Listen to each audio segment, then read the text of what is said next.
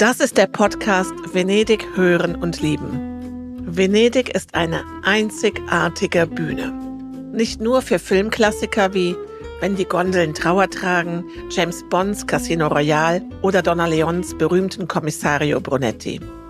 Diese Kulisse für entspannte Genussreisende hörbar zu machen, ist Ziel dieses Podcasts.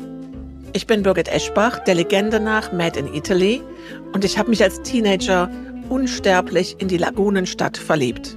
Ich bin regelmäßig in Venedig, am liebsten im Winter und mit einer nicht enden wollenden Sehnsucht nach der Melancholie der Serenissima. Mit meinen Gästen und Venedig-Kennern lade ich dich ein, Slow Traveling in Venedig für dich zu entdecken.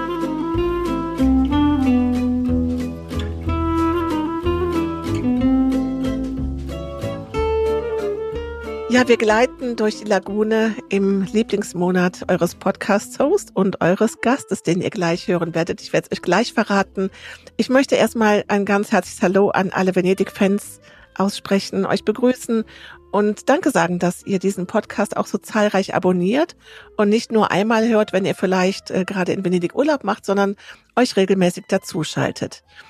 Ja, und jetzt beginnt diese schöne Jahreszeit, dieser wunderbare Winter, Herbst, Winter, die Melancholie der Serenissima, von der ich ja immer so gerne schwärme, äh, die beginnt jetzt. Das ist diese tolle Zeit, das, diese Festa della Salute, eines der Höhepunkte im Jahr. Dieses Fest ist am 20. November, 21. November rum. Kann ich euch sehr empfehlen, dann nach Venedig zu kommen. Ihr seid nicht die einzigen halb Norditalien ist dort und äh, genießt das. Aber jetzt schauen wir doch erstmal hin, wen wir dabei haben.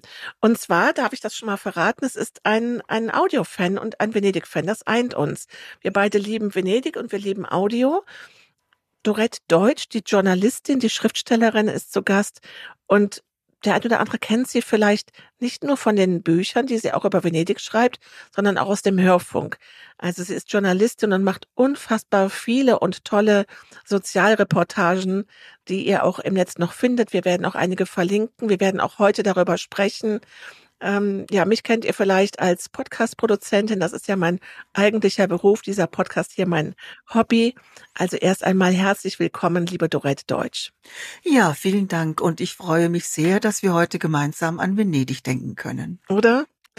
Ja, wir sitzen in, wir sitzen gar nicht in der, in, in einem Vaporetto in der Gondel. Heute nicht, nein, Heute aber sonst schon. haben wir das Geheimnis auch mal gelüftet. Und äh, vielleicht auch, dann kommen wir direkt mal dazu.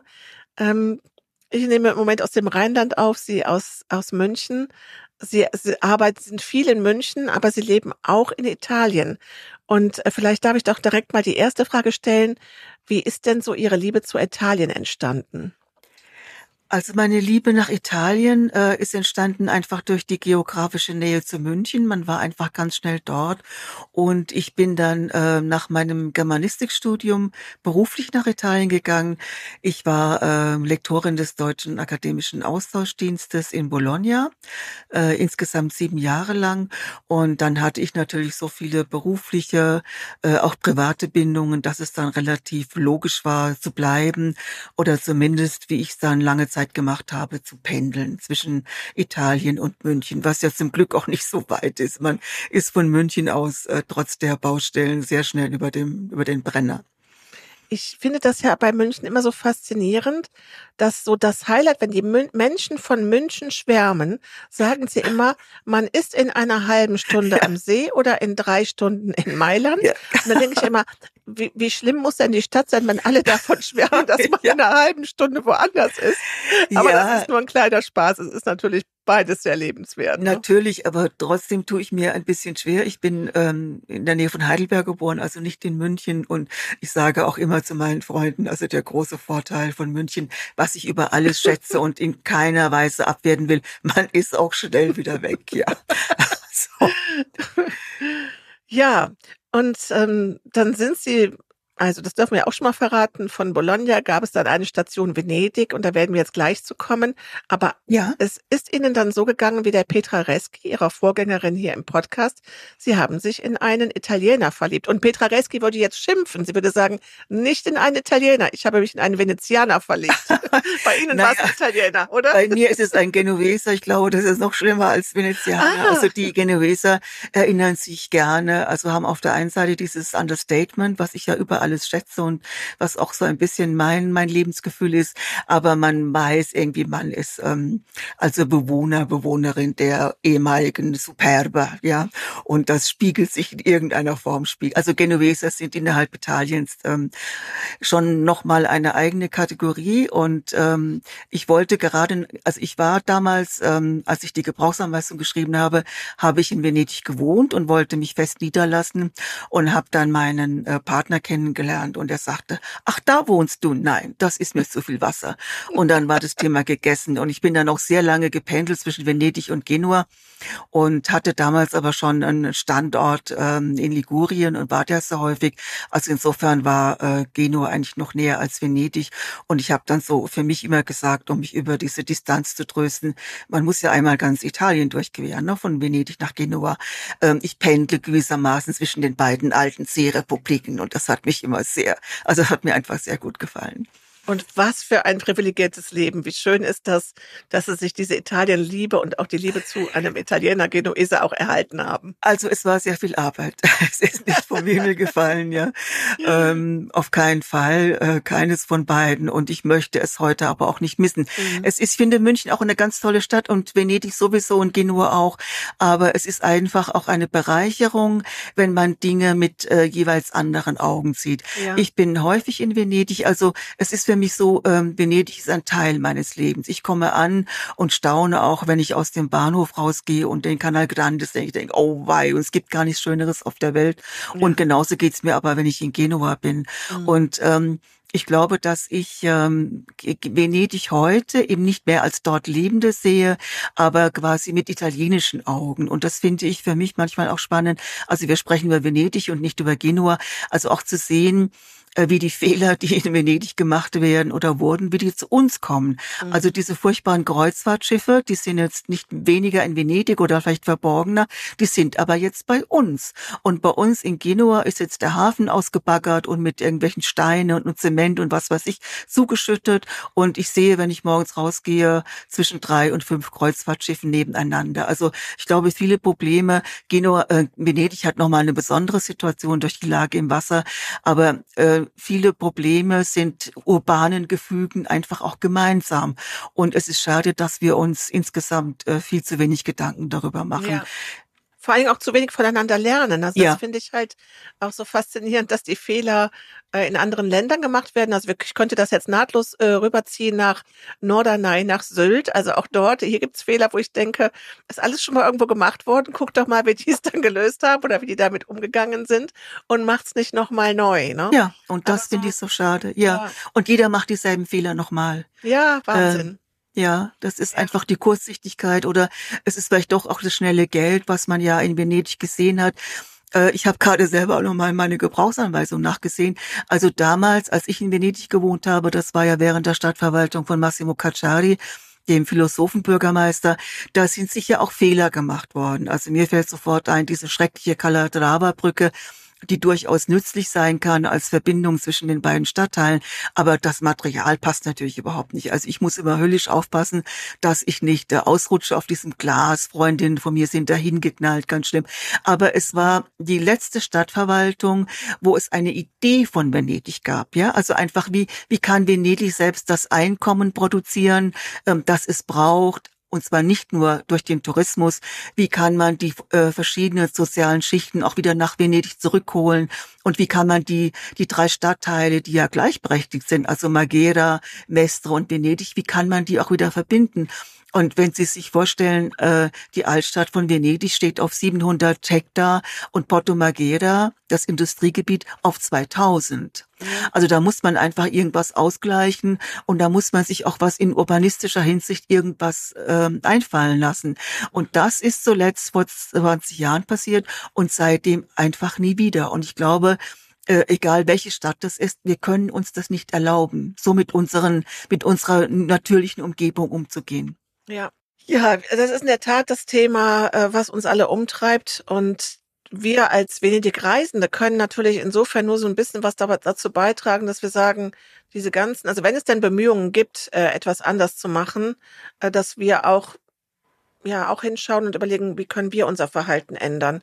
Das ist ja so ein kleines bisschen auch die Intention des Podcasts, ähm, zu sagen, ich kann natürlich jetzt nicht irgendwelche Fehler vom Bürgermeister ausmerzen, ja. aber wir können zumindest dazu beitragen, dass auch die Venezianer sich in Venedig wohlfühlen, dass das Lebensgefühl für alle da ist, dass sich alle, ob das jetzt die Tiere in der Lagune sind, ob das die Venezianer sind, ob das die Touristen sind, dass wir Wege finden, die Menschen, die in, in Mestra arbeiten, also egal wer, dass alle sagen, so, es ist ein gutes Miteinander. Und mich würde aber jetzt nochmal interessieren, Sie sagen, Sie haben ja gerade die Gebrauchsanweisung erwähnt. Und für die Hörer möchte ich das auch nochmal sagen. Es gibt eben ein Buch, das Dorette Deutsch geschrieben hat, die Gebrauchsanweisung für Venedig. Und das hört sich jetzt ja sehr verlockend an, dass man sagt, so, da steht jetzt alles drin. Also wie geht's denn nun? Wie geht Venedig? Und das soll auch heute so ein bisschen Teil unserer Folge sein. Aber Frau Deutsch, ich bin natürlich jetzt auch echt neugierig. Wie war denn dann so Ihr Weg nach Venedig? Wie sind Sie dann nach Venedig gekommen und wie lange haben Sie dort gelebt? Ja, ich kannte es natürlich von einem ersten und ähm, damals äh, einmaligen Besuch von Bologna aus und es hat mir überhaupt nicht gefallen. Und dann ist ja im Jahr äh, 1996 das Teatro La Fenice abgebrannt und ich hatte einen Auftrag vom äh, Südwestrundfunk, darüber eine Reportage zu schreiben. Und ich war irgendwie so ein bisschen, ah, oh, es muss nach Venedig und was soll ich denn da? Und dieser ganze Touristenkitsch und diese äh, Glasgewasen äh, und so. Also ich wollte da eigentlich gar nicht hin. Und dann kam ich da an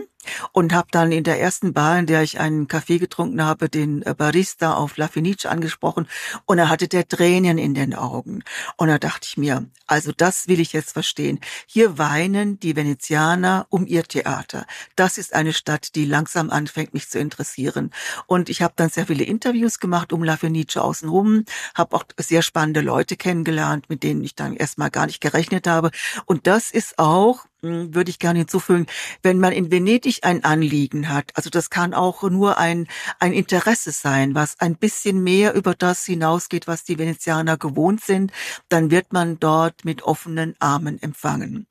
Und dann habe ich natürlich, äh, habe dann Leute kennengelernt und ich wurde dann auch so ein bisschen weitergereicht. Und das ist auch so manchmal mein Eindruck, die Venezianer sind ja ziemlich wenige, also so 59.000 und die langweilen sich ein bisschen und die sind dann immer ganz froh, wenn dann jemand von außen dazukommt und irgendwie so neuen Gedanken irgendwie mitbringt. Also die Türen öffnen sich relativ leicht.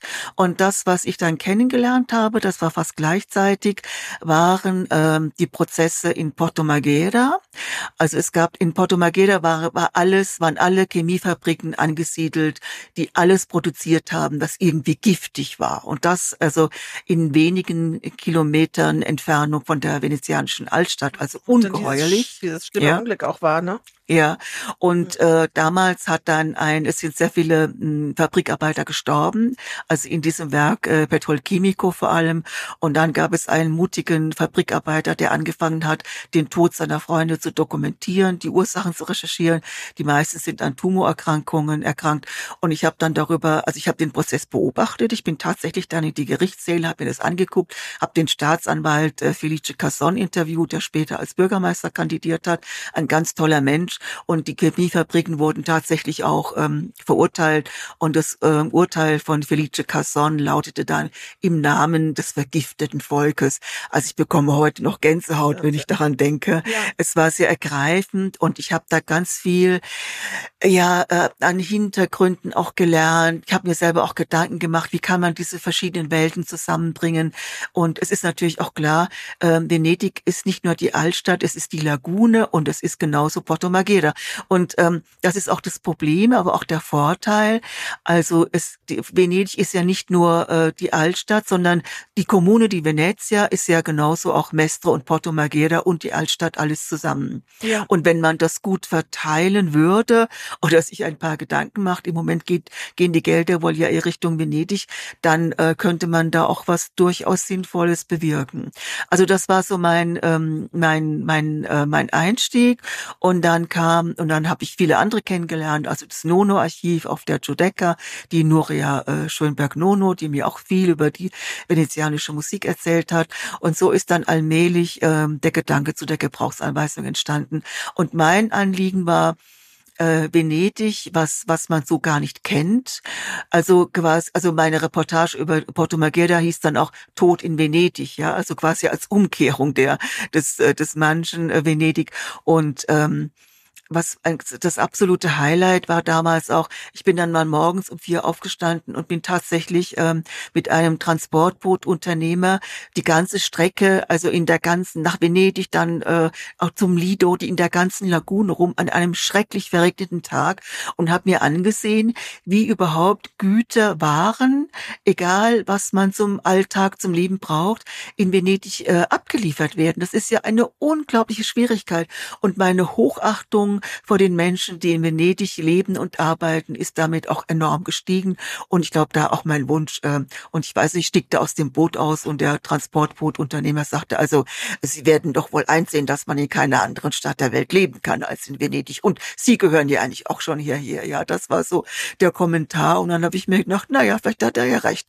Naja, und dann kam doch alles ganz anders und ähm, das ist auch äh, ganz gut so. Ja. Aber Sie haben dann eine Zeit lang in Venedig gelebt, ja? Ja, ja. Wie lange war das insgesamt? Das waren insgesamt zwei Jahre. Ich hatte ja. eine Wohnung in Canareggio und habe mich da auch sehr wohl gefühlt. Ja. Das war so ein bisschen ähm, von der Hauptstraße, von der Hauptgasse weg. Und das ist ja so, wenn man äh, sich ein bisschen von den Hauptrouten entfernt, dann erlebt man ja auch sofort eine ganz andere Welt. Ähm, ich bin inzwischen bei immer bei Freunden zu Gast. Also manchmal fahre ich auch äh, zwei Tage früher und bin anonym in Venedig, was ich dann immer sehr genieße und sage keinem, dass ich schon da bin. Und ansonsten Ansonsten wohne ich in Castello im Norden und äh, das ist auch ein Stadtviertel, wo man noch das normale Leben genießen kann. Also in unserer Gasse gibt es äh, zwei Bäcker, ein Lebensmittelgeschäft, einen Metzger, einen Gemüsehändler, also was es in vielen anderen Stadtteilen einfach nicht gibt. Ja, ja, und, und das ist ja auch genau dieses äh, Ding, wenn ich Tagestourist bin und äh, möchte dann diese Sachen, die Highlights erleben, dann ist natürlich, sag mal, ich komme um 10 Uhr an mit dem Bus und ähm, bis dass ich dann die die wichtigsten Sachen, die wichtigsten Sehenswürdigkeiten durch habe, ist auch fast schon wieder schnell 17, 18 Uhr. Also dass ich es nach Castello schaffe, dass ich es nach Canareggio schaffe. Äh, Giudecca ist ja mein, meine Herzens, mein Herzensort. Äh, das ist schon sehr selten, geschweige denn, dass man sagt, man geht wirklich mal richtig raus in die Lagune oder wie sie es gemacht hat, gemacht haben, auch mal morgens früh Venedig zu erleben, das bevor die Tagestouristen kommen. Ja. Also das ist auch etwas, was ich jetzt, wenn ich eine Gebrauchsanweisung schreiben würde, dann würde ich den Hörern sagen, wirklich geht, steht morgens früh auf, so früh es irgendwie geht und erlebt dann, wie Venedig erwacht und legt euch dann lieber um, um zehn nochmal Frühstück, trinkt einen Kaffee und dann legt ihr euch von zehn bis eins nochmal ins Bett, weil da verpasst ihr nicht allzu viel. Ja. Um, ähm, dann ist es danach wieder schön. Ja, das Aber stimmt, ja. Mhm. Diese, Aber ich, Erlebnis mit dem, mit dem, mit dem Transportunternehmer rauszufahren, nehmen Sie uns da doch, wenn ich meine, das ist jetzt ein bisschen was hier, aber nehmen Sie uns doch da bitte nochmal gerade mit, weil das finde ich jetzt ganz interessant, was Sie da alles erlebt haben. Naja, also ist natürlich, ähm, also erstens mal genauso wichtig, der ganze Abfall wird ja dann auch wieder, der muss ja auch aus Venedig ja. transportiert werden. Und äh, das gibt ja auch ein besonderes System, weil die Möwen haben ja immer die Abfalltüten aufgerissen. Ja, es ist der also man, man muss wissen, Venedig hat keine Mülleimer, ne? Nein, es hat keine Mülleimer, genau. Ja. Und jetzt gibt's diese Regelung, dass man so an einer bestimmten Uhrzeit morgens den Müll vor, der, vor die Tür stellt, während die Touristen, die dann abends abreisen, äh, machen das natürlich dann zu einer anderen Tageszeit. Das heißt, die Möwen gehen dann auch wieder wieder dran. Ja. Aber ich würde gar nicht so auf die Touristen, also einer meiner Interviewpartner ähm, hat mir damals auch gesagt, ähm, Schönheit muss geteilt werden. Und das finde ich auch. Und Venedig ist eine zutiefst demokratische Stadt, weil die Schönheit immer allen gemeinsam war. Und der Blick, den wir auf Venedig haben, der fällt in gewisser Weise auch auf uns zurück. Aber jetzt bin ich weggekommen von dem Transportbootunternehmer. Was soll ich sagen? Der hat einfach die, die Wäsche äh, für die Hotels geliefert, riesige Mayonnaise, äh, Behälter, der hat äh, Möbel, also ich kann mich an Fernseher erinnern, die dann so ein bisschen, die ein, über einige Meter zum Ufer hinaus äh, hinübergeworfen wurden. Also das kommt einem dann fast abenteuerlich vor, wenn man mhm. das gar nicht kennt. Mhm. Und ich, äh, ich finde es einfach bewundernswert und auch diesen, diesen Zusammenhalt der, der Menschen, die dort arbeiten. Äh, ich bewundere das sehr ich würde gar nicht so sehr auf die Touristen schimpfen. Also was mich einfach nervt, sind so schlechte Manieren. Und das ist gar nicht so sehr auf Venedig begrenzt. Das sehe ich natürlich in München oder in Genua genauso. Also seinen Abfall überall liegen lassen, äh, in Badekleidung durch die Stadt gehen, sowas macht man einfach in Italien nicht. Italien ist ja auch ein Land, wo es sehr auf Rituale äh, Acht gegeben wird. Also man geht nicht im Badelatschen ähm, in die Kirche oder in ein Restaurant oder sowas. Ja. Ja, also das fand ich ein schönes, äh, ein schönes Zitat, dass Sie gesagt haben, Schönheit muss geteilt werden und ähm, ist für alle da. Natürlich gibt's, darf man sich nicht so erheben, man macht sich nicht immer so ganz davon frei und dann kann ich, wenn ich sage Mann, meine ich auch ein bisschen mich. Ich pack mich da an die eigene Nase. Ich wohne im Rheinland auch in einem Touristenort und natürlich geht einem das so zum Saisonende halt im, im so Ostern, wenn die Saison losgeht, geht's immer noch und zum Saisonende denkt man dann auch manchmal so, ach jetzt ist auch gerade gut, jetzt wäre es auch schön, wenn sie wieder alle weg sind. Ja, ja, das also, verstehe ich. Ja, ja, ja. Aber es ist natürlich nicht richtig, weil wie genau wie Sie sagen, Reisen ist was Wunderschönes, äh, die Welt entdecken, die Menschen ja. entdecken. Und ich bin ja auch glücklich, dass ich so regelmäßig nach Venedig kommen darf. Und ähm, ja, aber es geht eben genau, wie Sie sagen, so ein bisschen darum, es zu verstehen. Das italienische Gefühl, Italianità, das hatten wir auch in der ersten Folge mit dem Stefan Maywald, dann auch ein bisschen zu leben. Man hat ja. viel mehr selbst viel mehr Genuss davon, wenn man das Ganze eben auch so ein bisschen erlebt, wie die Venezianer Venedig leben. Ja, sich eben informieren vielleicht auch und dann ähm, ja vielleicht auch den Menschen, die man äh, die man trifft, einfach ein authentisches Interesse zeigen. Das ist ja schon eine Form des Respekts. Mhm. Was haben Sie denn in Ihrer Gebrauchsanweisung so geschrieben? Was wären denn so äh, Themen? Ich meine, es ist ja ist ja nicht nur, sag ja. ich mal, eine Gebrauchsanweisung mit Tipps, sondern es ist ja auch sind ja auch wunderschöne Geschichten drin ja. Menschen, die man kennenlernt. Aber was waren für Sie so die Highlights aus diesem Buch? Ja, also das absolute, wie gesagt, e, eben La Fenice und das hat ja auch heute immer noch ein ganz tolles Programm. Also was mir auch ganz wichtig war, waren äh, zum Beispiel die Orgeln von Venedig und äh, das fand ich auch ganz faszinierend. Die waren auch eine Entdeckung. Ich habe dann auch einen Orgelbauer kennengelernt, der damals sagte, ähm, also die das größte Problem Venedig sind die drei T, also Tarli, Topi et Touristi, also Holzwürmer, ähm, Mäuse und, und Tagestouristen. Ja, ist ein bisschen ja. unverschämt eigentlich, aber ich weiß, was er damit gemeint hat. Ja, aber äh, also die Orgeln haben mir sehr gut gefallen. Ähm, die, auch die alten Klöster. Ich habe zum, ich schreibe ja nicht nur, ich habe nicht nur die Gebrauchsanweisung geschrieben, sondern eben auch sehr viele Reportagen ähm, danach. Also ein ein Highlight, was äh, ein Geheimtipp ist, aber man kann dort gut hinkommen und man muss natürlich sich anmelden. Also das finde ich schon, dass man auch bei, es gibt in Venedig eigentlich keine Geheimtipps mehr, aber es gibt ähm, Menschen oder auch Projekte, die ihren Stil bewahrt haben. Ja. Und ähm, zum Beispiel in Castello, da wo ich normalerweise wohne, ist diese Kirche San Francesco della Vigna. Und mit einer wunderbaren Bibliothek, mit einer sehr bekannten Palladio-Fassade, ähm, der Anbau von der Kirche wird vielen ähm, Hörerinnen und Hörern in Deutschland bekannt sein, weil das ist die die Außenseite von dem von dem Kommissariat von äh, Kommissarie Brunetti, was ich auch erst gar nicht gecheckt habe und bis man bis ich das irgendwann mal selber gemerkt ja. habe und irgendwie wollten da wohl gar nicht drüber reden. Was ich ganz witzig fand neulich, ähm, dass meine Freundin aus Castello rief an und sagte, du, da ist ein Filmteam äh, vor dem Kloster, ruf doch mal kurz die Brüder an, du kennst die doch, was wird denn da gerade gedreht? Das fand ich ganz witzig, ja.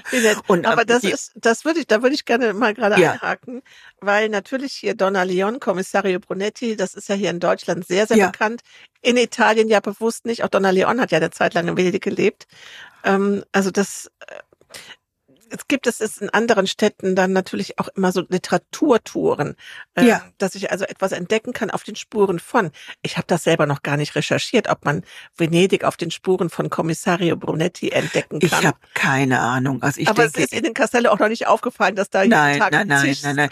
Also ich muss vor dem Kloster stehen und das Foto machen. Nein, ich okay. muss aber sagen, dass ich eine, eine äh, Reise, eine äh, Tour durch Venedig auf den Spuren meiner Gebrauchsanweisung gemacht habe. Oh, wie schön. Also das, ja, ja, und das war eigentlich auch sehr schön. Also wir waren dann vor La Fenice und ähm, äh, ich weiß jetzt, es ist ein paar Jahre her. Also es waren einfach ganz tolle, tolle Stationen vor dem Markusdom natürlich. Und ähm, ja, es war ganz wunderbar.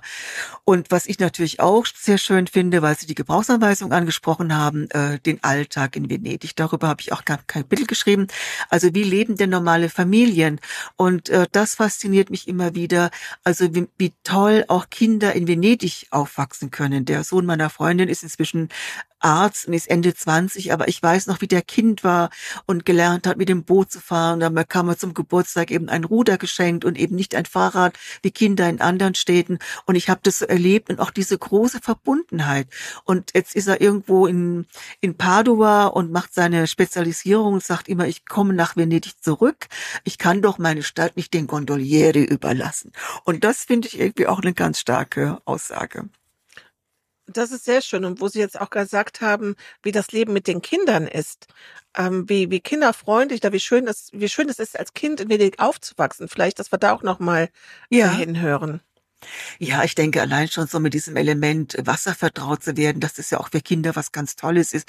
Es passiert ja auch gar nichts, wenn man ins Wasser fällt. An vielen Stellen sind die Kanäle ja nicht so besonders tief. Also ich stehe immer am Ufer und überlege mir, wie tief ist das jetzt? Aber meistens kann da ja gar nichts passieren. Ähm, ich habe auch eine Freundin, deren Tochter ist auch mit sechs Jahren ins, in den Kanal gefallen und der hat sich da noch nicht mal eine Erkältung äh, geholt. Also ich glaube, dass äh, Kinder in Venedig ganz toll aufwachsen und auch ganz privilegiert leben. Ich finde allein schon eine Stadt ohne Auto und davon können wir auch was lernen. Und auch wenn wir eingangs sagten, ja, es sind so viele Touristen, natürlich muss man das begrenzen, äh, spätestens dann, wenn es doppelt so viele Touristen sind wie Einwohner, nämlich wie jetzt, ja, so 100.000 am Tag und 59 50.000 Einwohner.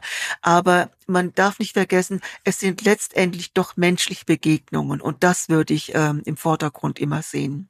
Ja. Und die Familien, die ich kenne, also der äh, die Familie hat inzwischen auch ein, ein, Häuschen auf einer Insel gekauft, wo irgendwie fünf Leute wohnen. Und was ich da immer ganz toll finde, wenn ein Familienmitglied abends ins Kino gehen will, es gibt ja immer auch noch Kinos in Venedig, obwohl es heißt, es gäbe sie nicht. Das stimmt ja gar nicht. Und dann kann ich sagen, abends um zehn möchte ich nach Hause fahren, auf die Insel so und so. Und dann kann man das öffentliche Transportboot eben bestellen, dass es mich dann dann an den Fundamente Norwe eben auch abholt. Also das auch zum Thema Familienleben, wozu ja auch ein gemeinsamer Kinobesuch oder sowas gehört. Ja, und natürlich genau wie Sie gesagt haben, dieses also eine autofreie Stadt zu haben, was das auch für einen ein entspannteres Leben ist. Ja. Also das hat unmittelbar, es hat ja ganz viele Auswirkungen, ne? Also äh, Klimaauswirkungen. Deswegen sind wir auch alle so sehr an der Mobilitätswende interessiert aber natürlich auch, äh, es, es ist ein anderer Stress, ein anderes ja, Stresslevel. Natürlich. Weil ich schon mal ja. nicht am Tag zwei Stunden im Auto sitze. Also es sei denn jetzt natürlich, wenn ich jetzt sage, ich fahre rüber aufs Festland, Mestre oder irgendwo hin zum Arbeiten und steige dann dort in mein Auto, aber so der Alltag in Venedig selber, der ist schon sehr mh, ja. Ja, und, und viel zu Fuß. Man bewegt sich viel. Sie, es geht Treppe rauf, Treppe runter über die Brücken. Also es ist auch ein gesundes Leben. Ja, finde ich auch. Also von der Luftverschmutzung am Canal Grande ja. oder so mal abgesehen natürlich. Ja. Und ja, zum Thema Familienleben. Also meine Freundin macht dann Gymnastikkurse und solche Sachen und äh, macht Pilates und dann gehe ich da manchmal mit und gucke mir an, wo sich das stattfindet. Und das ist halt wieder so irgendein uralter Palazzo. Ja, also wenn ich irgendwie sehe, wo das hier in München ist, also ja. das ist einfach, also diese wahnsinnige Schön Schönheit im Alltag, die finde ich toll. Und dafür müssen wir auch dankbar sein und das möglichst gut auch nutzen. Mhm. Ähm, ich habe auch noch gar keine Lösung, aber es wäre vielleicht auch sinnvoll, ähm, auch Touristen in diesen Erhalt Venedigs ähm, einzubauen. Ja. Der Gedanke ist jetzt nicht von mir, sondern der stammt von dem ehemaligen Stadtplanungsdezernent unter der, der Giunta Cacciari, über den ich auch ein Kapitel geschrieben habe. Und da müsste man sich vielleicht auch überlegen, wie könnte das passieren. Ja, und auch zum Beispiel die Teilnahme und äh, an den vielen Vereinen, das ist ja auch so eine Besonderheit an Venedig, ne? Oder mir kommt es zumindest so vor. Vielleicht ja. ist das auch nur ein Bild von außen. Äh, Nein, den Eindruck habe ich auch immer kann ich absolut bestätigen. Ja. Äh, das erlebe ich auch immer und ähm, ich gehe da auch immer hin, wenn die sich treffen und äh, dann man man kennt sich, es wird auch ein bisschen gedratscht, also im positiven Sinn. Also man kennt sich einfach und ähm, man ist auch ein bisschen konkurrent miteinander und es gibt aber auch ganz viel. Ich habe auch schon Vorträge vorgeschlagen, vielleicht wird auch mal was äh, stattfinden in absehbarer Zeit. Also das ist auch einfach ein sehr reger Austausch und das heißt ja auch, wie interessiert die Venezianerinnen und Venezianer sind. Mhm. Und es ist eben alles so auf, auf so kleinem Raum. Ja, man muss nicht in eine Stunde erstmal fahren bis, Ja. bis zum Stadtrand. Das finde ich auch so toll. Genau, das ist zum Beispiel, wenn Sie in Berlin sind. Ähm, Berliner, das Leben in Berlin ist dann so auf die Viertel beschränkt, weil die Menschen Ja. halt sagen, ja, also bis dass ich jetzt äh, von Charlottenburg bis Marzahn gefahren bin, das ist eine Weltreise. Ne? Und in Venedig Ja. ist das natürlich auch alles etwas enger. Und ich kann das auch bestätigen. Also es gibt ja, man bekommt das über die Zeitungen mit oder in den Bars hängen Aushänge, äh, Veranstaltungshinweise auch von Ja. diesen Vereinen und Organisationen. Und man kann dort auch als Touristin gehen. Also ich, natürlich Ja. sage ich auch immer, muss einmal in Fenice gewesen sein, ähm, Theaterbesuch, aber man kann auch mal einen Abend nutzen und sagen, ich gehe mal zu einer solchen Veranstaltung von einheimischen Organisationen, Vereinen und höre einfach mal dazu. Und ich habe auch dort eine große Offenheit erlebt. Ja, ja. Also was mir jetzt auch noch ähm, aufgefallen ist in Vorbereitung unser Gespräch, es gibt zum Beispiel einen Verein, der heißt Wigwam, das, ähm, der zeigt ähm, die historischen Gärten Venedigs. Da muss man sich auch anmelden. Also das wäre auch ein, ein absoluter Tipp von mir. Das findet man im Internet, die machen regelmäßig Veranstaltungen. Da kann man sich in einer kleinen Gruppe von zwischen 10 und 20 äh, Leuten, kann man sich äh, die, die historischen Gärten ansehen. Das ist toll, man lernt Venezianer kennen, man äh, tauscht sich untereinander aus und sieht einfach ein, eine ganz andere Seite von dieser wunderbaren Stadt. Mhm. Weil man denkt immer, ja, Venedig ist so ein urbanes Gefühl, ist es natürlich auch, aber es gibt hinter den Mauern unglaublich viel Grün und kleine Parks. Man muss in dem Fall natürlich ein bisschen wissen, wo die sich befinden. Und auch rein dürfen, ja.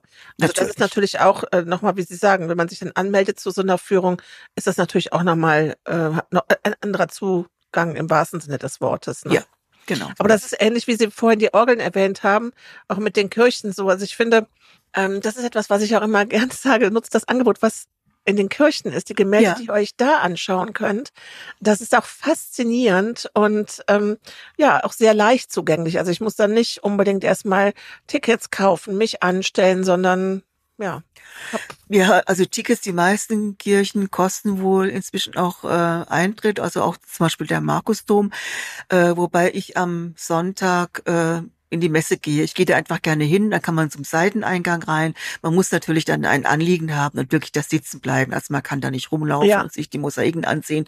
Und das, also sie haben mich noch nicht nach meinen Tipps gefragt, aber das wäre natürlich kommen wir auch der auch absolute, zu, genau. ah, das wäre ja, ja, ich greife das wieder vor heute. nein, alles Und- gut. Aber ich finde das, Und- ja, sagen Sie Und gerade. erst. nein, und äh, ich gehe gestern so gerne, also ähm, am Ausgang, also wir sprechen von diesem Seiteneingang, wenn man Ja. davor steht mit dem Gesicht zum äh, Markusdom, links äh, für die Kirchenbesucher und die, die Wärter fragen auch nach, wollen sie in die Messe gehen?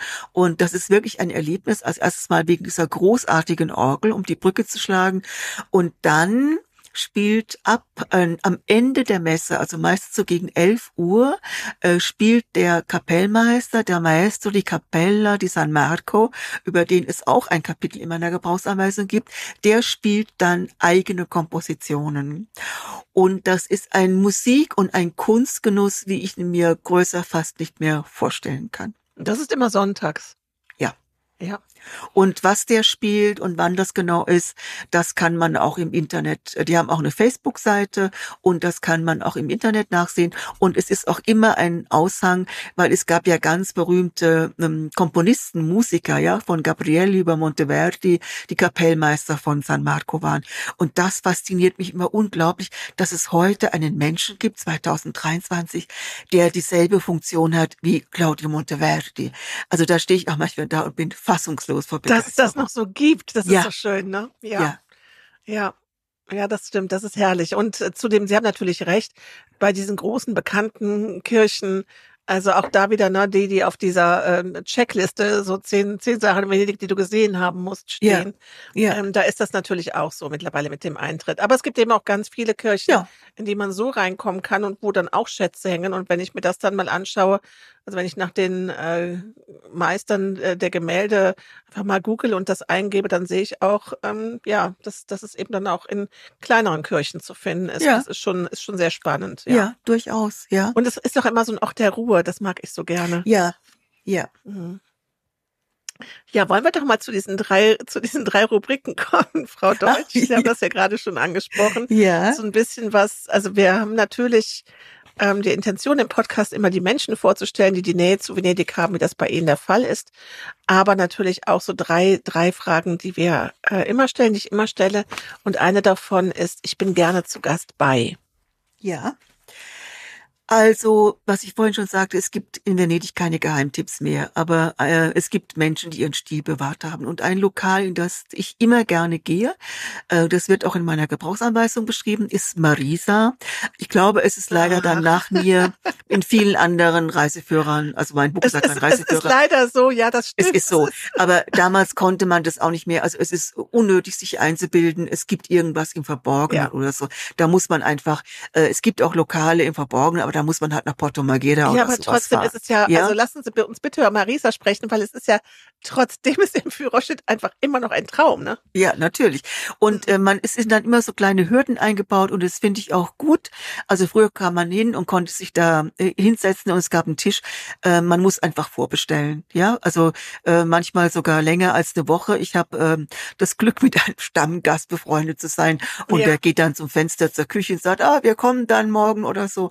Und als ich die Gebrauchsanweisung geschrieben habe, hatte ich die Ehre, als Stammgast am Marmor Tisch in der Küche zu sitzen. Also wow. wenn ich daran denke, ja, das war irgendwie ganz großartig.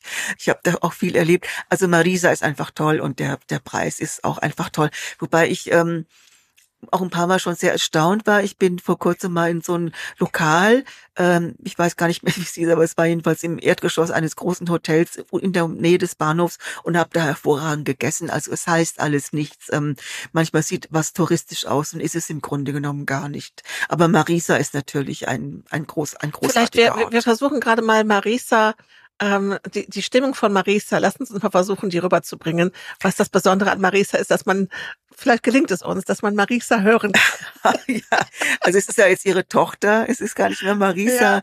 aber das Lokal wurde gegründet von einer, in Anführungszeichen, äh, Dynastie von, von Macellai, also von Metzgern. Und also bei Marisa gibt es sehr viel Fleisch und die Tische sind winzig, also man hat kaum Platz. Für ein vertrautes Gespräch würde ich absolut einen anderen Ort empfehlen. Auch kein romantisches Dinner. Nein, absolut nicht. Es gibt immer ein, zwei Tagesgerichte und was ich auch toll finde, wenn man anruft, dann sagt Marisa äh, Terra o Aqua, also gibt es ein fischlastiges oder ein ja. fleischlastiges ja. Menü und der erste entscheidet dann für alle anderen.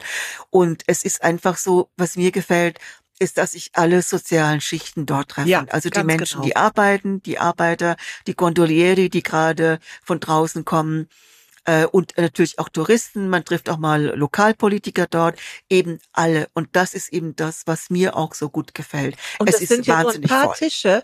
Es ja. sind nur ein paar Tische, aber es ist eine Stimmung dort und ich finde, es ist auch die Besonderheit, die ist mittags noch mal größer als abends. Ja. Also dieses Mischen, äh, diese, diese verschiedenen gesellschaftlichen Schichten, die man dort trifft und vor allen Dingen aber auch so das einfache, ehrliche, das mag ich ja. da sehr. Und das ist mittags, finde ich, noch mal ein bisschen gelingender als jetzt am Abend, ne? Ja, abends ist es ein bisschen edler und da kann man, also da kann man sich auch mit Freunden treffen und sich mhm. normal unterhalten, mhm. aber tagsüber ist es fast nicht möglich. Mhm. Aber für mich ist es einfach ein, ein großer Anziehungspunkt. Also ein Venedig-Besuch ohne bei Marisa gewesen zu sein, das geht eigentlich gar nicht. Und was ich auch so toll finde, also jedenfalls Marisa, die jetzt das auch nicht mehr macht, dass die damals ähm, auch den, den bedürftigen Bewohnerinnen, sei es, dass sie krank waren oder sonst irgendwie bedürftig, dann eben Essen vorbeigebracht hat. Ja, also das sind so Sachen, die mir einfach gut gefallen. Aber ich schließe aus Ihren Worten, Frau Eschbach, dass Sie auch schon oft bei Marisa gegessen haben. Ja, also ganz ehrlich gesagt, ja. und ich, jeder, der mich fragt, Birgit, wo, wo, wo muss man denn im Venedig hingehen, da sage ja. ich, da ist Marisa einfach auch immer noch drin, weil ich diese Stimmung mag. Ich mag dieses, ähm, ja, ja, einfach dieses Gewu dieses Wuselige. Ja, du kommst genau. da rein, du setzt dich Fisch oder Fleisch, ne, das kannst du gerade mm, noch beantworten. Mm. Und danach kommt Essen auf den Tisch. Es ist immer lecker, es ist ja. äh, eine tolle Stimmung. Sowas ähnliches, wie ich das ja gerne auch äh, mit La Palanca, die, die Bar auf der Giudecca, ja. wo es auch diesen Mittagstisch gibt und wo ja. dann eben die Fischer und die Arbeiter kommen, sich mittags hinsetzen, essen und das mischt sich da so wunderschön und, ähm, und, und, und es ist ähm, eine tolle Qualität. Also ich finde das einfach auch lecker. Ja. Das ist jetzt nicht so nach dem Motto, okay, komm, schnell, schnell irgendwas einwerfen, ähm, sondern es ist eine, ein toller Mittagstisch, den es dort gibt. Und also ich weiß auch, wenn ich noch gerade auf den, ja. das habe ich aber noch nicht bei Marisa gegessen, vielleicht haben Sie die Erfahrung schon gemacht. Wir haben ja zu dem eingangs erwähnten Festa della Salute eine Besonderheit in Venedig, eine Ja. kulinarische Besonderheit. Ja. Ein Hammelfleischeintopf.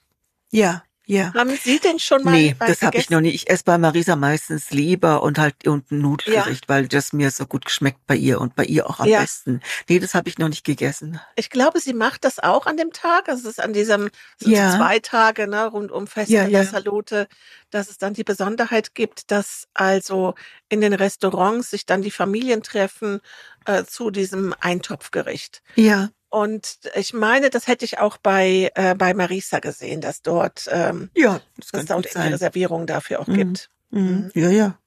Absolut. Wie heißt das nochmal? Also, Castradina, ne? Ist der, ist ja, der, ja, genau. Ja, ja. ist, der, ist die richtige Bezeichnung, die italienische davon, Mhm. wenn ich jetzt sage Mhm. Hammelfleisch, ne? Mhm. Ja. Das Castradina essen. Ja. Ja, dann kommen wir zur nächsten Frage. Das sollte man sich einmal gönnen. Da geht es darum, dass wir darüber sprechen, so was, was sagen Sie, wenn ich Venedig bin und auch wenn es vielleicht mal drei Euro mehr kostet oder ein bisschen aufwendiger ist, von der Zeit dorthin zu kommen, aber gönnt euch das. Also ich würde, da fällt mir natürlich spontan ein, eine Fahrt durch die Lagune. Das kann man ja ohne Probleme machen. Da gibt's auch Angebote ähm, und Veranstalterinnen, also kleine, die dann auch mit so einem Aperitif, mit Sonnenuntergang oder sowas, das, das, das kann man, das ist sicher sehr schön. Oder halt in einem dieser eher luxuriöseren Hotels, die ja meistens eine Bar haben, die auch geöffnet ist für das normale Publikum, also nicht nur für Gäste, dass man da zum Beispiel äh, auf der Dachterrasse ein Aperitif trinkt. Also das würde mir jetzt einfallen, was ich, Mhm. was mir noch fehlt eigentlich Mhm. und was meine Freundinnen dann immer sagen, mach das doch endlich mal. Ach, das haben Sie auch noch nicht gemacht. Nee, nee, nee. Ach, Frau Nee. Deutschland, sind wir doch jetzt mal verabredet, oder? Ja, doch.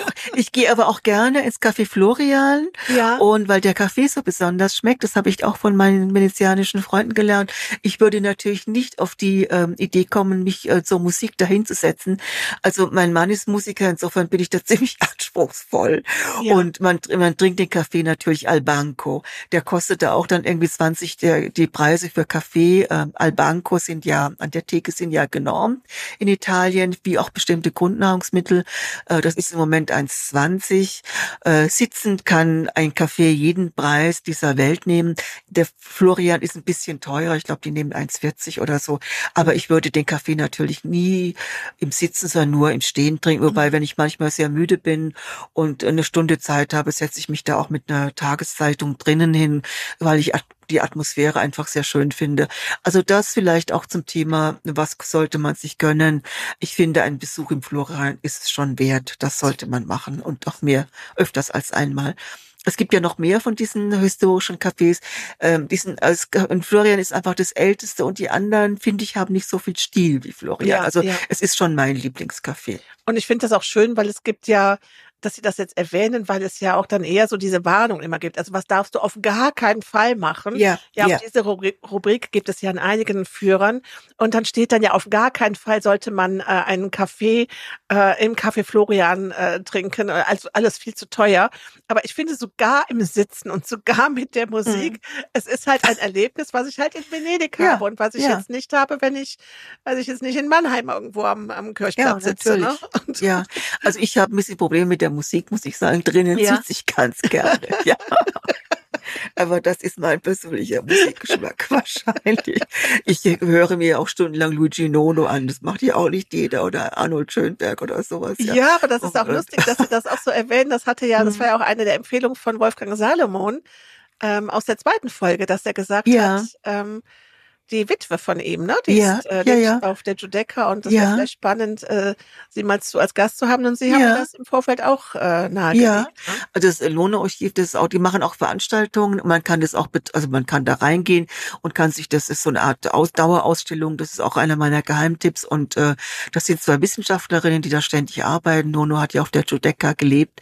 Äh, für ihn, glaube ich, die die einzige mögliche Welt, in der man leben konnte. Und äh, ich habe über das Nono-Archiv und auch über die äh, Nuria Nono Schönberg, also die Tochter von Arnold Schönberg, in Mhm. der Vergangenheit einige Sendungen gemacht, die mich auch sehr selber sehr inspiriert haben, ja. Also dann nehmen wir uns Nono. vielleicht doch mal als äh, Jahresziel 2024 mit Frau Nono gemeinsam auf einer Dachterrasse eines Grand Hotels. Ja, das ist eine tolle Idee. Äh, und ja, und Nono sagt ja, in Venedig kann man die Steine hören. Das ist auch einer dieser ach, Sätze, wo ich. Wie Gänsehaut bekomme, wenn ich Ah ja, daran klasse. denke. Ja, man kann sich, man muss sich einfach so ein bisschen gleiten Ja. lassen. Ja. Wir haben noch eine dritte Frage. Mein Lieblingsort in der Serenissima. Ein Ort, also ich glaube, ähm, ja, ich bin unglaublich Sie haben den fast schon verraten mit Ihrem Orgel, mit dem Sonntag. Genau, ja, das muss ich, also Marco, kann, ne? ja, genau, das ist eigentlich mein Lieblings. Also ich, ich äh, flaniere einfach gerne durch das Stadtviertel äh, Castello. Ja. Ich sitze auch gern in diesem kleinen, in den Giardini des Arsenale. Äh, ich war, ich habe ganz viele Tipps. Äh, ich fahre äh, gerne auf unbewohnte Inseln, zum Beispiel auf Povelia. Da braucht man allerdings auch ein eigenes Boot oder man muss jemanden Ja. kennen, der einen mitnimmt. Ähm, ich fahre sehr gerne nach Sant'Erasmo und erlebe diese Gerüche der, der Lagune. Ach genau, es fällt mir aber doch noch ein Geheimtipp ein, der vielleicht auch, ja, weiß ich, ob das ist, ähm, die, die beiden Lazarettsinseln, Lazaretto Nuovo und Lazaretto Vecchio und die man auch besichtigen kann. Also Lazaretto Nuovo, da gibt es auch Führungen von einem Archäologieclub, der einen äh, die alten Quarantänegebäude für die früheren Seeleute zeigt. Also das ist auch ein, ein Tipp, den ich ab, den ich sehr gerne weitergeben würde. Super. Und den hatten wir auch noch nicht. Also Nee, ich meine, das ist ja, wir sind ja erst bei Folge vier. Äh, von dem her äh, ist das, wäre es jetzt auch schlimm, wenn jetzt, wenn sich jetzt die Tipps schon doppeln. Ähm, aber Ja. trotzdem wird das natürlich irgendwann äh, kommen.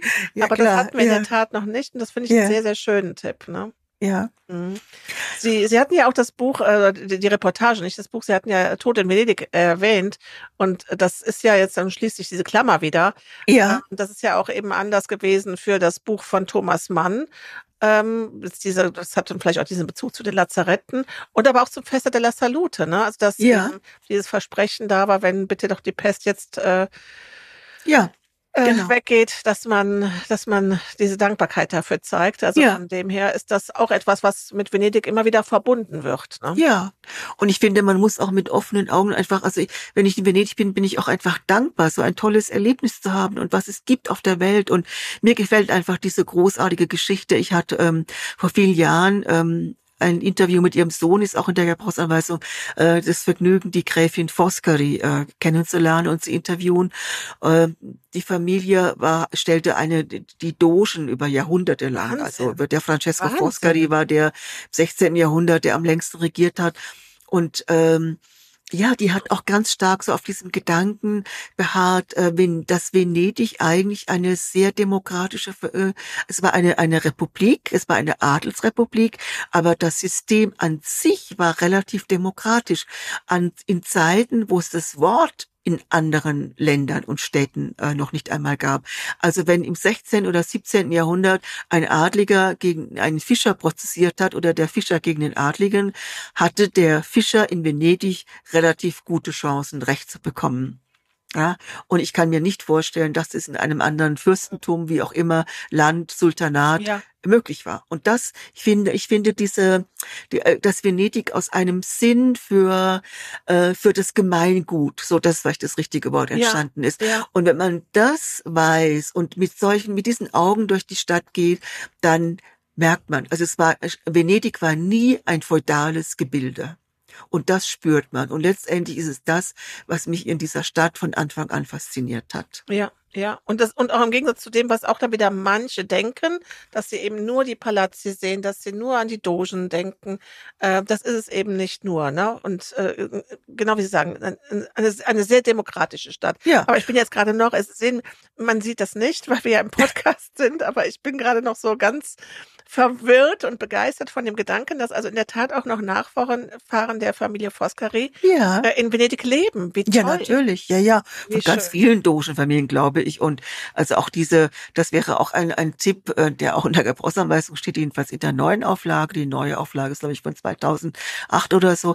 Also einmal mit dem Brenta-Kanal, äh, mit dem, äh, mit der Fähre, äh, Ja. der Brenta-Fähre, den, die Brenta runterzufahren. Und Ja. man kommt dann an diesen ganz großartigen Villen vorbei, also zum Beispiel auch an der Malcontenta, äh, die, die, der heute noch der Familie Foscari gehört und wo sich dann die Mhm. Staatspräsidenten treffen und sowas. Also das ist auch ein, das wäre auch ein Tipp von mir. Da gibt's organisierte Reisen.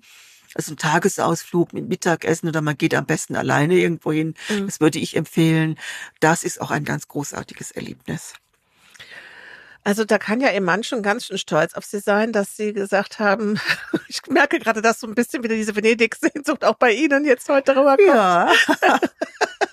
Wo geht's denn jetzt von München aus hin? Erst nach Venedig oder wieder zurück nach äh, Genua? Nee, ich fahre jetzt in einer Woche wieder zurück nach Genua und aber ja. da sind die Paläste genauso großartig, also ein bisschen zurückhaltender. Und es ist natürlich einfach toll, morgens rauszugehen und diese wahnsinnige äh, Schönheit einfach ähm, äh, zu zu sehen. Ja, und äh, darf ich noch was zu meinem Canaletto und zu meiner Mimi sagen, dass ich ja, ja bitte. gerade Bitte, das ist auch ganz aktuell. Also ich habe auch einen Roman geschrieben über Venedig, äh, die Mondscheinlagune. Leider kurz äh, bevor äh, Covid ausbrach. Das heißt, die ganzen Lesungen sind dann leider ins Wasser gefallen, äh, was ich sehr bedauerlich finde. Aber vielleicht ergibt sich noch mal, habe ich noch mal eine Idee und kann das noch mal anders gestalten. Aber eines meiner Schlüsselerlebnisse äh, in Venedig war, ich bin durch eine Gasse, äh, wo ein Palast in der Nähe von dem Campo Santi Apostoli für die äh, Biennale genutzt wurde. Und da hing an der Tür tatsächlich ein Gedicht auf Englisch und auf Italienisch, also über die Pandegane di Venezia, also die ähm, venezianischen Ratten, die sind ein bisschen größer als die normalen Ratten, so eher so Wasserratten. Und wir, die Ratten, sind die Könige Venedigs, ja. Ja. Und das fand ich so interessant. Und dann ist dann die Idee entstanden. Ich habe dann äh, Geschichten erfunden. Die sind erstens in dem Roman dann am Ende äh, dieses äh, jeden Kapitels, weil äh, also meine Ratte heißt Canaletto, weil sein Fell hat das Canaletto braun wie auf den Veduten des großen Malers. Und Canaletto freundet sich mit einer Katze an. Und äh, die Familie von Canaletto, die wohnen in den Orgeln, die ja nicht mehr benutzt werden, seine Cousine und seine Großtante und wie auch immer. Und dann äh, diese Katze Mimi nimmt sich dann vor, die Ratten aus den Katzen zu vertreiben, damit die, damit Venedig quasi gerettet wird. Ja, das war die so Ratten mein, aus den Kirchen zu vertreiben. Ja, genau. Ja, die können ja. schon da bleiben, das können da Mestre ja. ziehen, aber so. Und ähm, naja, und da ist jetzt also ganz aktuell, insofern darf ich das sagen, da habe ich jetzt auch eine Geschichte geschrieben, die ist diesen Monat erschienen. Ähm, Darf ich jetzt den Titel sagen schon, oder? Auf jeden Fall. Ja, weil das also, Buch ist ja, ist ja draußen und wir werden das auf jeden Fall auch ja, in den Shownotes verlinken. Ja, gerne. Also das ist die Stille Nacht, äh, Katzennacht, erschienen jetzt im Oktober bei Insel. Und äh, da gibt es eine Geschichte, die heißt Olga ist weg, über eine Diktante von meinem Canaletto und die verschwindet und wird auf wunderbare Weise ähm, durch ein Sondereinsatzkommando Olga, bestehend aus den Katzen Venedigs, wiedergefunden. Also Mehr verrate ich jetzt mal nicht. Also ja, und eine andere Geschichte habe ich auch geschrieben, die ist auch ähm, in dem Inselband ähm, Wunder des Lesens erschienen äh, im September und da springt Marco Polo aus seiner Geschichte heraus und äh, stiftet eine Liebesgeschichte, eine zwischen einem älteren Paar. Die finde ich ganz anrührend irgendwie auch, ja. Und ich ja. finde das so schön, äh, Frau Deutsch, also ich freue mich da auch drauf, das zu lesen, äh, bei, bei Katzen muss ich ja auch mal sofort äh, an, an Elke Heidenreich denken, die ja auch so Wunder, also die hat ja auch so einen tollen Beruf, Hörfunk, äh, Journalismus, Literatur, äh, ihre Buchsendung, die ist so kombiniert, aber ist ja auch ein großer Katzenfan und ähm, bringt sie eben auch in ihre Bücher mit rein. Von dem her ähm, ich mal gerade überlegen und auch Elke Heidenreich. Ich weiß, dass sie, dass sie, sie reist sehr gerne alleine. Ich meine, sie reist auch gerne nach Venedig. Das weiß ähm, ich jetzt nicht. Mit Sicherheit auch eine Leidenschaft für den Winter. Das kann ich mir gut vorstellen mit der Musik, das passt. Ach, vielleicht kriegen wir auch mal Ecke Heinreich. Äh, ich werde das mal recherchieren. Die Katzen es gibt doch ganz viele. Ja, ja, ja, es gibt mhm. ganz viele. Also das Besondere an meiner Katze ist natürlich, dass sie mit einer Ratte befreundet ist. Ja, das ist dass sehr die beiden sich, ähm, also und die, die werfen sich so die Bälle zu. Also die Ratte ist äh, so ein bisschen die sarkastische, ja, und ja. die Mimi ist so ein bisschen die, also und die, äh, die erlauben sich einfach äh, alles zu sagen, was oder reflektieren über das Leben in Venedig ja. aus dem Bauch raus, weil das ist ja, das, die Ratten sind ja quasi die Ureinwohner. Und dann schließen wir wieder den Kreis äh, zur Pest und äh, dass Venedig ja im Grunde genommen auf Torcello entstanden ist und dass die ersten Venezianerinnen, Venezianer sind aus Torcello in die Gegend des heutigen Rialto gezogen, weil sie wegen der Pest ähm, das ihre ihre äh, Häuser verlassen mussten. Und deshalb sagt mein Canaletto ganz zu Recht, also wir sind die Ureinwohner Venedigs und ohne uns Ratten, Pantegane, ich finde das Wort auch so schön, äh, ja. würde es Venedig ja gar nicht geben. Also und das, das stimmt. Spannend. Ich freue mich drauf, das ja. zu lesen. Ja, klasse. Ja. Toll. Ach ja, Torcello. Das ist das Scha das ist trau traurig daran. Im Winter gibt es diese Fährverbindung nach Torcello nicht, ähm, weil das ist halt auch sehr, sehr schön. Man kann dort wunderbar im Garten sitzen und essen. Ähm, ja, ist eine, eine legendäre, ja. eine legendäre äh, Adresse der Familie oder der, man muss sagen, Firma Cipriani, die ja in ja. Venedig einige, einige Betriebe unterhält, aber Torcello auch nochmal einen ganz besonderen. Ja. Also Torcello ist als äh, Hochzeitsinsel auch sehr beliebt. Ja, ich kenne ja. da mehrere Paare, die da geheiratet haben. Ja, ja. Das stimmt. Das ist natürlich genau diese Sehnsucht, die man, also wenn man an so einer Landhochzeit auch denkt, ne, und Gartenhochzeit ja. draußen feiern, ist das natürlich ein idealer Rahmen dafür. Das machen wir übrigens auch mal. Es wird auch mal eine Folge geben zum Thema Heiraten in Venedig. Das kann ich auch schon mal spoilern ja. auf das, was wir noch ja. so vorhaben. Ja, es sind ja heute ganz viele Ideen entstanden. Mhm. Freut mich. ja. ja, es sind ja, das ist ja erst der vierte Podcast, glaube ja, ich. Ja, genau. Also ich, ähm, das ist wirklich schön. Also ich, ich selbst, ich, ich mache es natürlich auch ein bisschen für andere, aber ich bin auch ehrlich, ich mache es auch für mich. Ja, klar, man macht immer die Sachen Toll. für sich. Man muss sich selber damit vergnügen, sonst hat es ja keinen Sinn. Sonst also keinen Sinn, ne? ich lache mich auch immer kaputt, wenn ich was über Canaletto schreibe. Ja, stelle ich mir vor, dass es vielleicht nicht bei mir so ja. geht und es würde mich freuen. Ähm, Frau Deutsch, ich möchte aber, jetzt haben wir auch ein paar, äh, über ein paar amüsante Sachen gesprochen. Ich möchte aber trotzdem auch nochmal so ein bisschen auf Ihr, Ihr Wirken und Werken kommen, was, ähm, was nicht immer äh, so amüsant ist. Sie sind ja mhm. bekannt für Ihre Sozialreportagen. Sie mhm. haben den Journalistenpreis bekommen für ähm, eine Reportage über Frauenhandel in Europa. Mhm. Und äh, wie ich auch in Vorbereitung auf, auf unsere Folge erfahren habe, Sie haben eine Zeit lang in Afghanistan gelebt ja. und sind dort ähm, heute noch ehrenamtlich engagiert. Und das Projekt möchte ich gerne äh, zum Ende hin äh, vorstellen, damit die Menschen, die sagen, der Podcast hat uns Spaß gemacht und wir möchten gerne ein bisschen was von dieser Freude des Hörens zurückgeben. Die könnten zum Beispiel ähm, ja ihr Projekt unterstützen. Stellen ja. Sie uns das doch gerne mal ja. vor. Also ich habe in drei verschiedenen Jahren, äh, ich habe insgesamt ein Vierteljahr in Afghanistan gelebt. Ich habe auch lange Persisch gelernt. Im Moment habe ich es wahrscheinlich wieder eher vergessen, aber äh, ich finde es ganz wichtig, dass man über die Sprache auch einen Zugang zu einer Kultur hat. Und ich wollte dem Land, ich habe sehr viele Reportagen geschrieben und wollte das dem Land auch zurückgeben.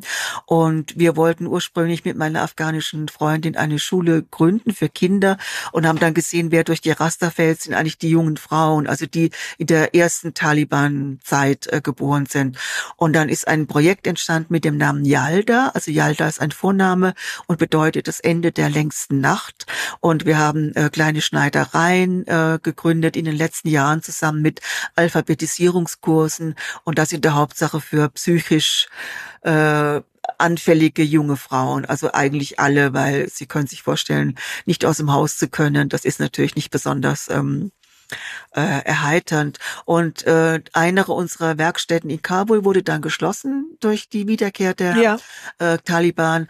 Und wir haben das jetzt, und dort leben äh, Frauen, also verwitwete Frauen mit, äh, in, zurzeit sind sieben Frauen mit äh, fast 30 Kindern, also zwischen einem, was leider krank ist, bis zu fünf Kindern. Jede Frau hat ein Zimmer, auch die mit fünf Kindern hat nur ein Zimmer.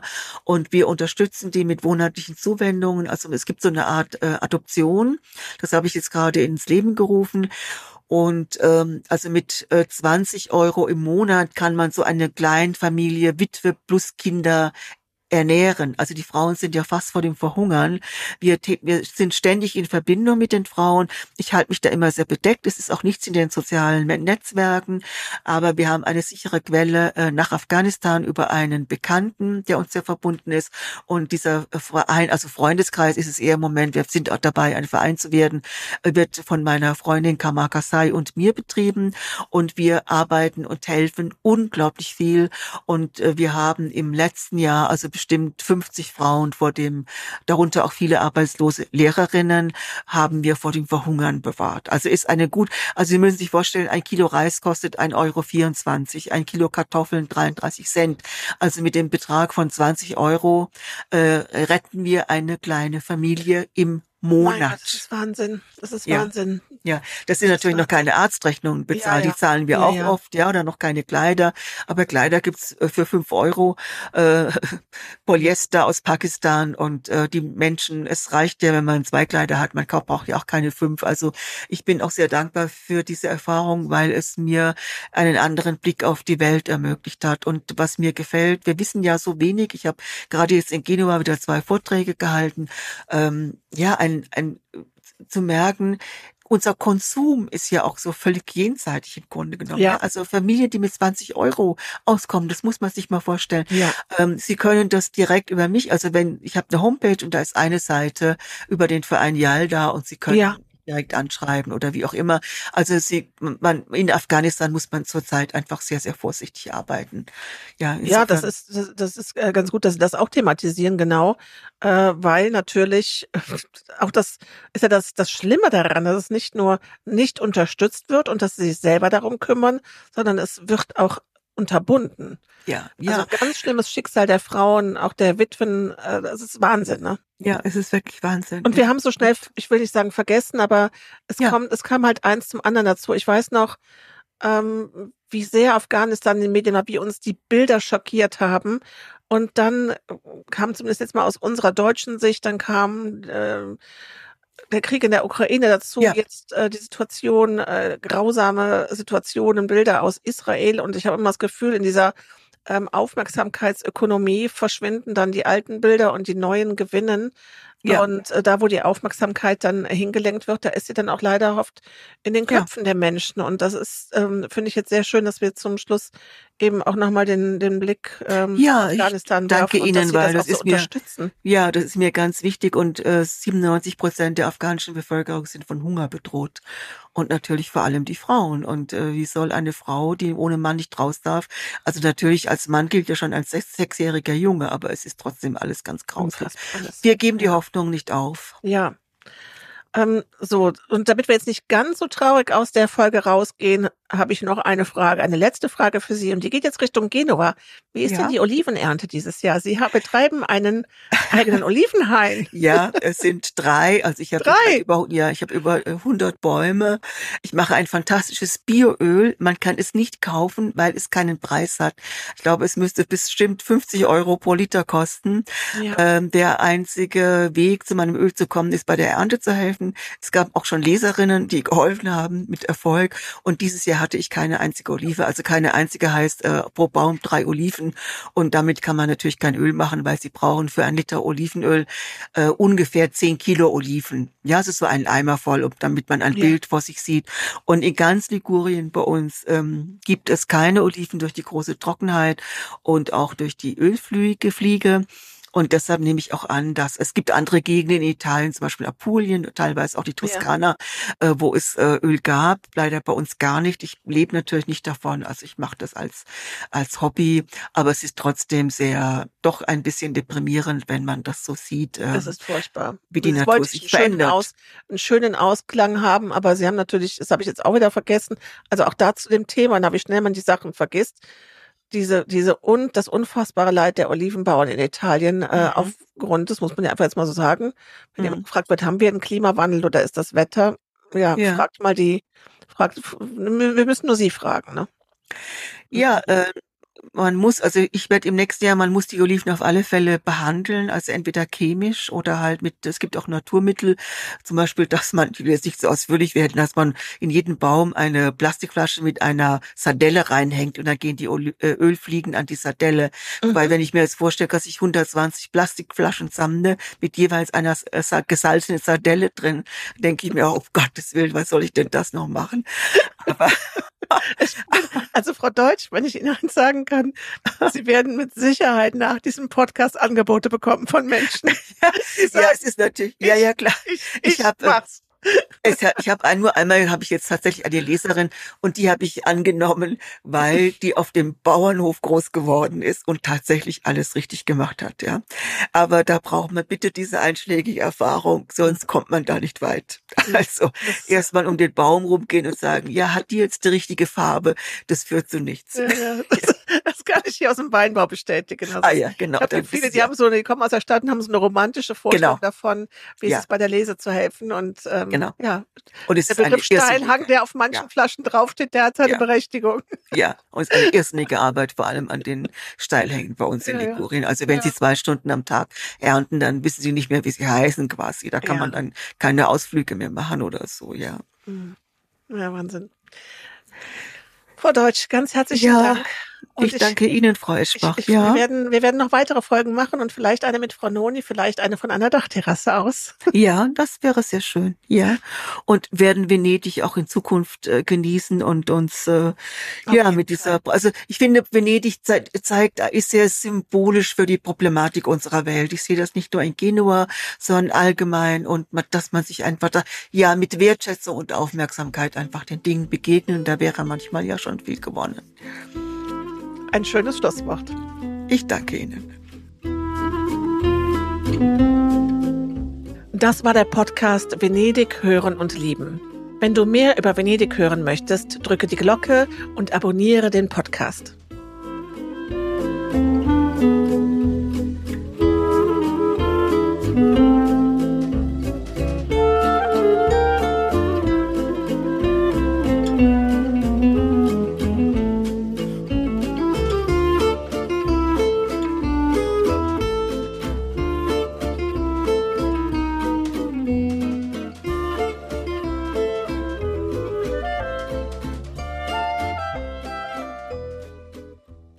Eine Produktion von Studio Venezia.